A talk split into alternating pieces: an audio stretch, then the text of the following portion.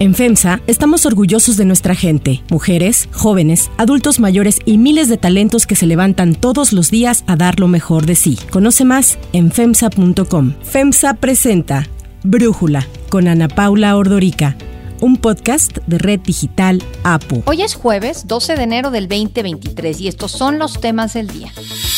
Detienen a 11 implicados en el atentado contra el periodista Ciro Gómez Leiva. La ministra Yasmín Esquivel sí plagió su tesis de licenciatura, así lo confirmó la FES Aragón. Pero antes vamos con el tema de profundidad.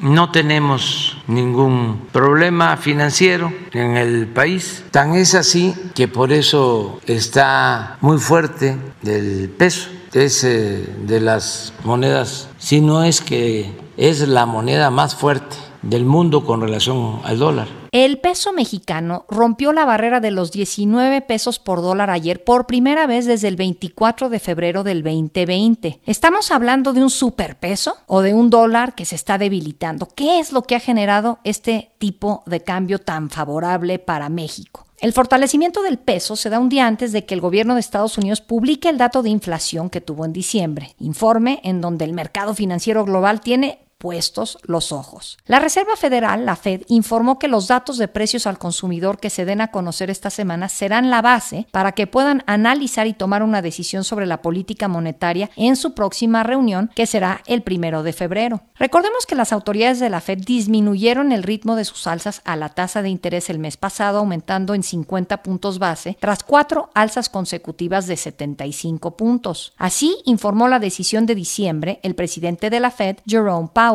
Today, the FOMC raised our policy interest rate by a half percentage point. We continue to anticipate that ongoing increases will be appropriate in order to attain a stance of monetary policy that is sufficiently restrictive to return inflation to 2% over time. Sobre la próxima decisión de la Fed, Jamie Dimon, el director ejecutivo de JP Morgan Chase, recomendó ver primero el impacto total de los aumentos en la tasa de interés que se hicieron el año pasado antes de volver a hacer un cambio brusco en la política monetaria. Y, como se espera que haya una desaceleración de la inflación, la Fed podría dejar de lado las alzas agresivas en las tasas de interés como las que se vieron todo el 2022 según la herramienta FedWatch de CME Group, para la próxima reunión de la Fed existe una probabilidad del 80% de que haya una subida de la tasa en 25 puntos. Es así que el debilitamiento del dólar abre paso a que otras divisas se aprecien. Ayer el peso mexicano fue la octava moneda más apreciada. Además, el peso ha tenido su mejor inicio de año desde el 2019, ya que se ha apreciado frente al dólar un 2.5% y está entre las divisas de mercados emergentes con el mejor desempeño. Si la inflación en Estados Unidos tiene buenos resultados, el peso podría seguir fortaleciéndose, pero si la inflación sube, la moneda podría depreciarse. Sumado al informe de inflación estadounidense, otras de las razones por las que el peso se ha fortalecido es el aumento de las exportaciones mexicanas que traen consigo un mayor ingreso de dólares. Los históricos niveles de remesas por los que México recibió más de 53 mil millones de dólares de enero a noviembre del 2022 también son una de las causas de la apreciación de la divisa mexicana, ya que la convierte como una de las favoritas de los inversionistas. Esa es la principal fuente de ingresos del país. Tenemos un pueblo muy trabajador.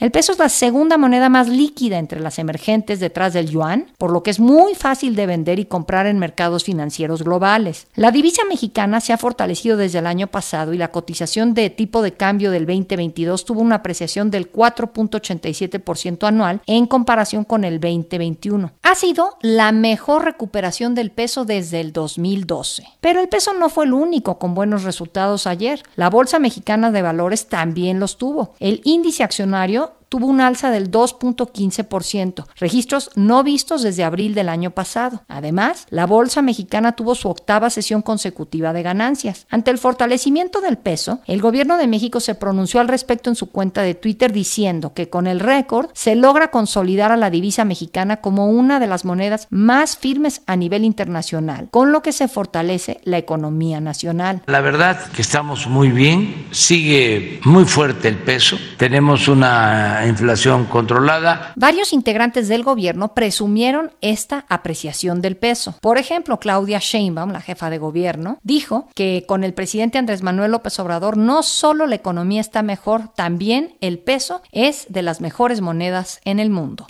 El análisis.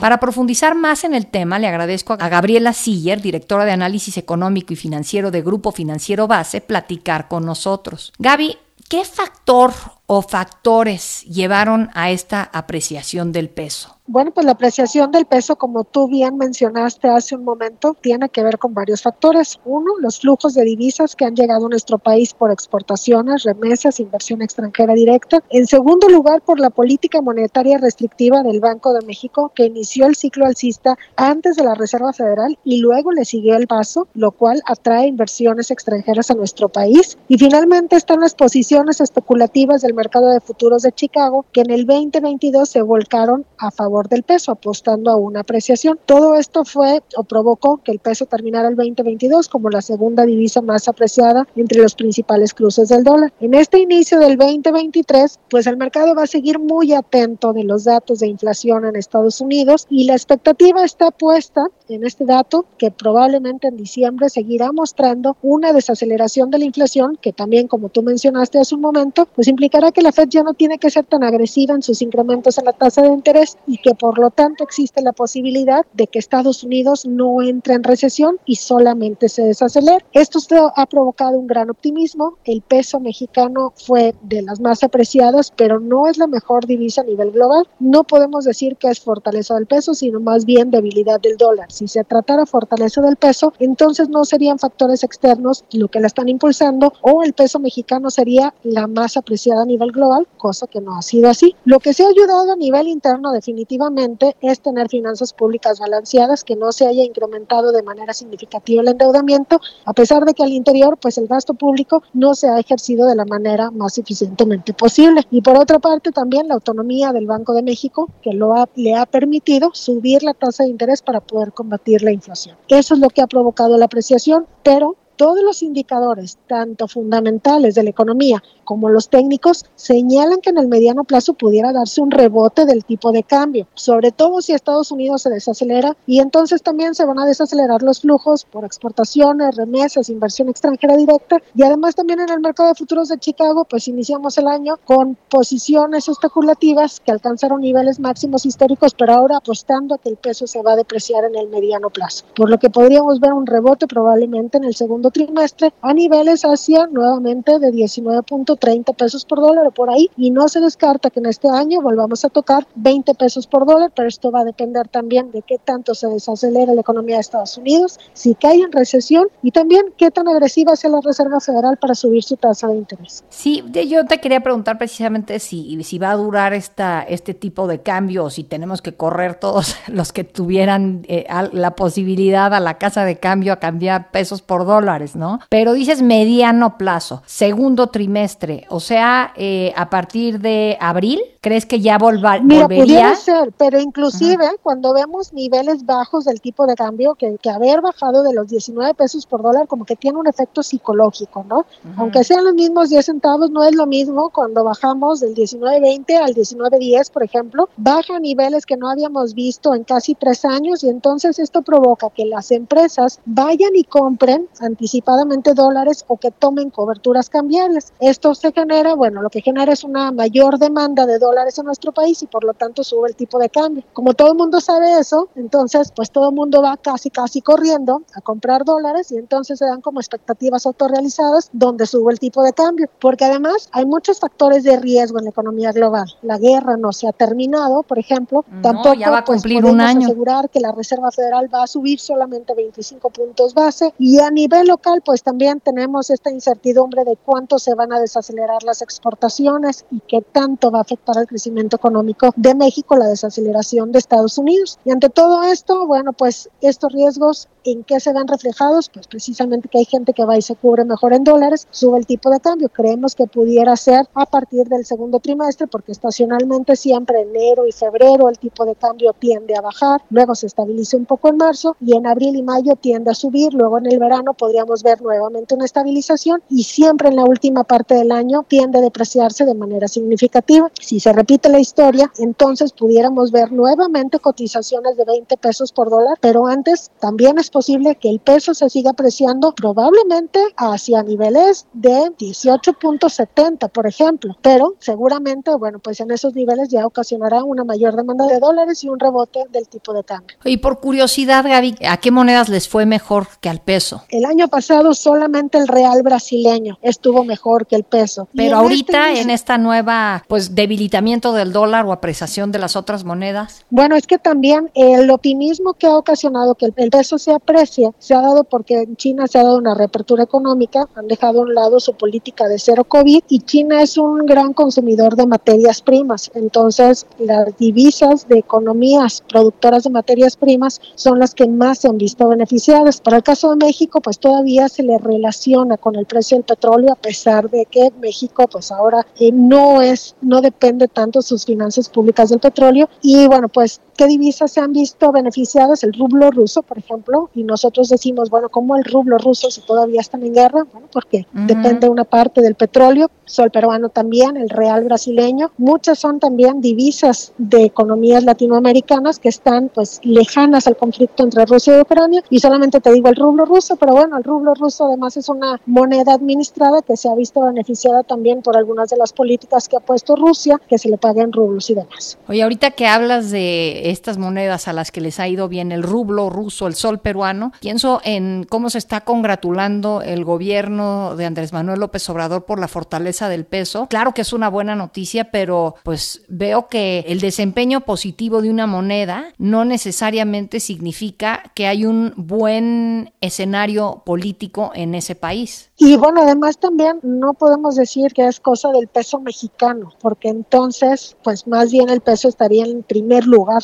de las divisas más apreciadas y obedecería a que la economía mexicana está siendo muy fuerte y México pues no hemos recuperado en términos del PIB lo que se tenía en el 2018. Por otra parte también en términos del mercado laboral pues el 55% está en la informalidad que para el caso de México inclusive muchos de esas de estas personas que están en la informalidad porque se autoemplean porque no encuentran un trabajo. Entonces no podemos decir que es por la economía mexicana que hay un superpeso. De hecho, tampoco podríamos hablar de un superpeso, sino más bien de una debilidad del dólar, en donde el mercado, si sale la inflación o si vuelve a repuntar en Estados Unidos, pues entonces el peso se va a volver a debilitar porque el mercado va a empezar a especular nuevamente de ahí viene la Fed, ahí viene el lobo, a subir agresivamente la tasa de interés. Para hablar de un superpeso, entonces tendríamos que ver una estabilización o una fortaleza a pesar de lo que sucediera a nivel global y no es así. Más bien el peso se ha apreciado como consecuencia de los flujos de dólares que llegan precisamente de Estados Unidos y además por la expectativa ahora de que la Fed ya no será tan agresiva para subir su tasa. Gaby Siller, muchísimas gracias por platicar con nosotros y darnos este análisis. Muchas gracias a ti.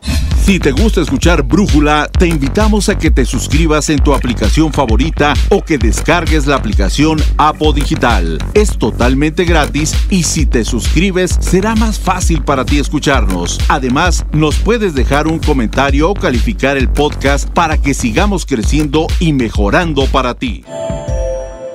Hay otras noticias para tomar en cuenta. 1. Atentado.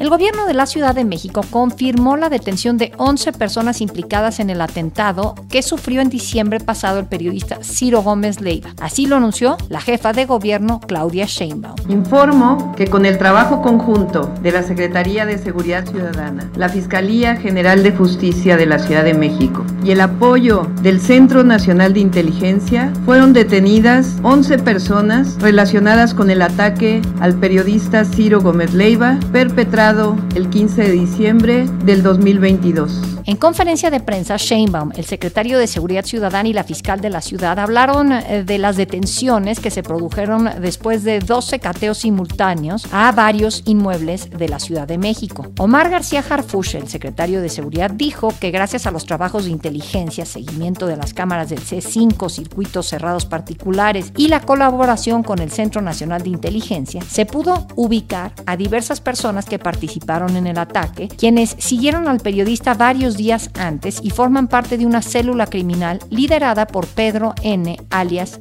El Pool. Esta célula criminal está relacionada con diversas actividades delictivas como homicidio, extorsión a comerciantes y narcomenudeo, principalmente en las alcaldías Iztacalco y Venustiano Carranza. La cual se caracteriza por su alto grado de violencia. En tanto, la fiscal general de justicia de la Ciudad de México, Ernestina Godoy, indicó que durante el operativo, además del arresto de los seis hombres y cinco mujeres, se aseguraron siete armas cortas, un cilindro silenciador para arma corta, cuatro armas largas, dos granadas de fragmentación, más de 150 cartuchos de diversos calibres, más de 4.000 dosis de droga, ocho vehículos, cinco motocicletas y bueno, hasta animales exóticos. La fiscal adelantó que el Ministerio Público acusará a los detenidos de homicidio en grado de tentativa. Serán carpetas de investigación muy fuertes que le darán los elementos al Poder Judicial para poder dictar sentencias ejemplares para que quede claro que en la Ciudad de México, como ha dicho la jefa de gobierno, no hay ni habrá impunidad. Para Brújula, Leopoldo Maldonado, director regional para México y Centroamérica de Artículo 19, nos habla sobre los avances presentados por las autoridades capitalinas y lo que falta en la investigación. Las autoridades han presentado un primer avance que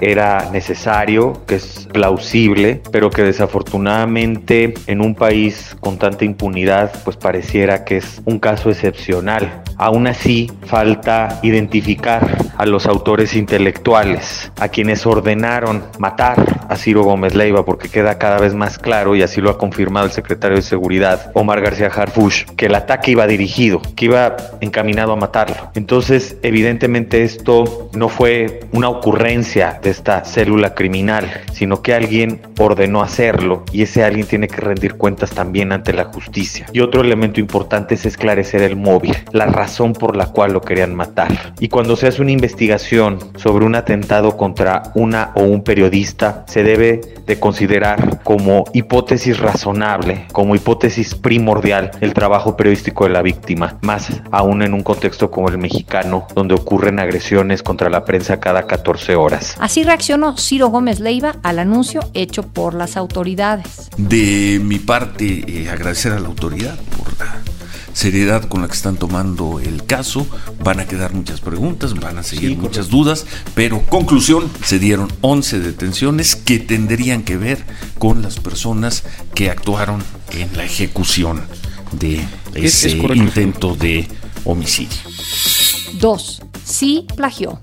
El Comité de Integridad Académica y Científica de la FES Aragón determinó que la ministra Yasmín Esquivel, quien hasta inicios del año aspiraba a presidir la Suprema Corte, sí cometió plagio en su tesis de licenciatura. El comité, encargado del caso, indicó que valoró elementos como la construcción, desarrollo, estilo, contenido, temporalidad, congruencia y manejo de la información en la tesis de Yasmín Esquivel y de Edgar Ulises Báez, a quien la ministra acusó de haber sido él quien le copió el trabajo a ella. En el resolutivo del comité se lee textual, la tesis elaborada en 1987 es copia sustancial de la original presentada en 1986 por el exalumno de la Facultad de Derecho. El comité también resolvió que la asesora de tesis de los involucrados, Marta Rodríguez, habría incurrido en una posible falta en el cumplimiento de los principios éticos universitarios, así como en el apego a la normatividad institucional. El informe fue entregado por la dirección de la FES Aragón a la Rectoría de la UNAM para que se proceda conforme a la legislación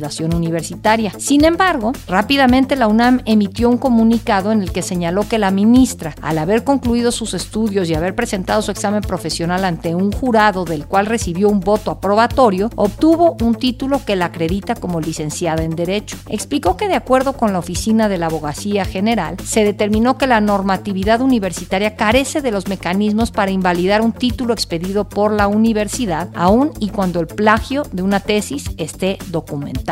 Así, la UNAM le aventó la bolita a la CEP, a quien remitió la resolución del comité de la FES Aragón, pero ya podemos imaginar las acciones o falta de ellas que tomará la Secretaría contra el plagio confirmado de la ministra, quien fue propuesta y ha sido defendida a ultranza por el presidente Andrés Manuel López Obrador. Sí, sí hay coincidencias, eso todo el mundo coincide, de que es una copia, de eso no hay duda, lo que hay que ver es quién copió a quién. Para Brújula, Juan Jesús Garza Onofre, profesor investigador del Instituto de Investigaciones Jurídicas de la UNAM, nos habla sobre este fallo. La determinación del Comité de Ética de la FES Aragón no deja margen para ninguna interpretación. La ministra Yasmín Esquivel plagió su tesis de licenciatura. Sin embargo, la misma UNAM reconoce que no puede revocarle el título. En ese sentido, lo que hace es darle vista a la Secretaría de Educación Pública para que tome cartas en el asunto. Es un buen caso que demuestra cómo el derecho es insuficiente, cómo las leyes no tienen todas las respuestas. Por eso se apela a la ética, a que la ministra, que se sigue ostentando como tal, acepte de una vez por todas que no solamente plagió su tesis, sino que también mintió. En el máximo tribunal, al enarbolar ese tipo de discursos y su defensa, estamos viendo que lo que menos tiene este personaje es dignidad para ostentarse como una de las juezas constitucionales más importantes de este país. Hay que decirlo de manera clara y sin medias tintas. Una persona que plagió su tesis, que hizo trampa para titularse y que de esa manera llegó hasta el máximo tribunal del país, no puede el día de hoy seguir siendo ministra. Siempre existirán sobre su persona esas sospechas de que si llevó a cabo ese tipo de actos fraudulentos, no sabemos de lo que es capaz. Para cerrar el episodio de hoy los voy a dejar con música de los Bee Gees.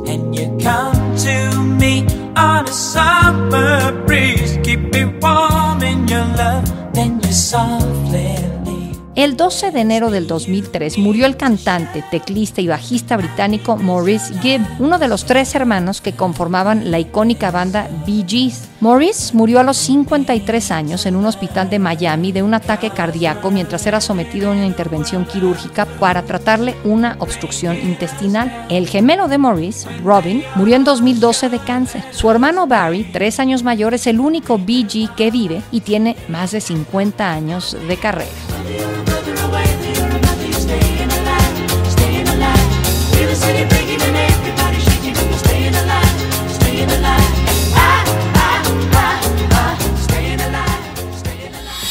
Yo soy Ana Paula Ordorica. Brújula lo produce Batseba Feitelson. En la redacción, Airam Narváez. En la coordinación y redacción, Christopher Chimal. Y en la edición, Cristian Soriano. Los esperamos mañana con la información más importante del día.